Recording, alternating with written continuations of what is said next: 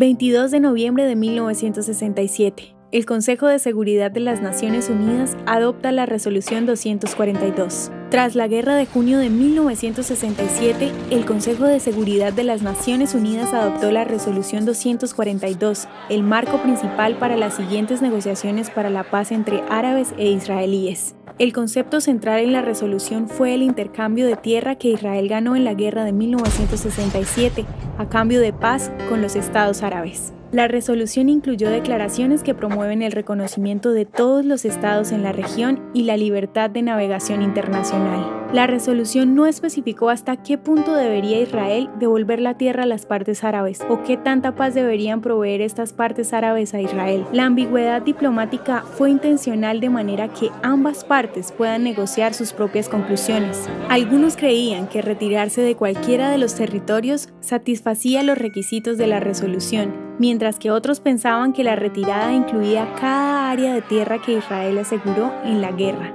ONU 242 fue un hito para el Tratado de Paz egipcio-israelí de marzo de 1979.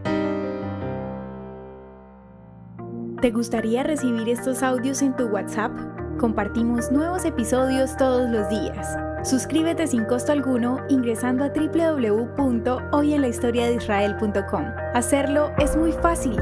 También puedes encontrarnos como arroba hoy en la historia de Israel en Instagram, Facebook, Spotify y otras plataformas digitales. Comparte este audio para que otros conozcan más acerca de Israel. Este proyecto es realizado por Philos Project. El contenido original de hoy en la historia de Israel fue provisto por el Centro para la Educación sobre Israel.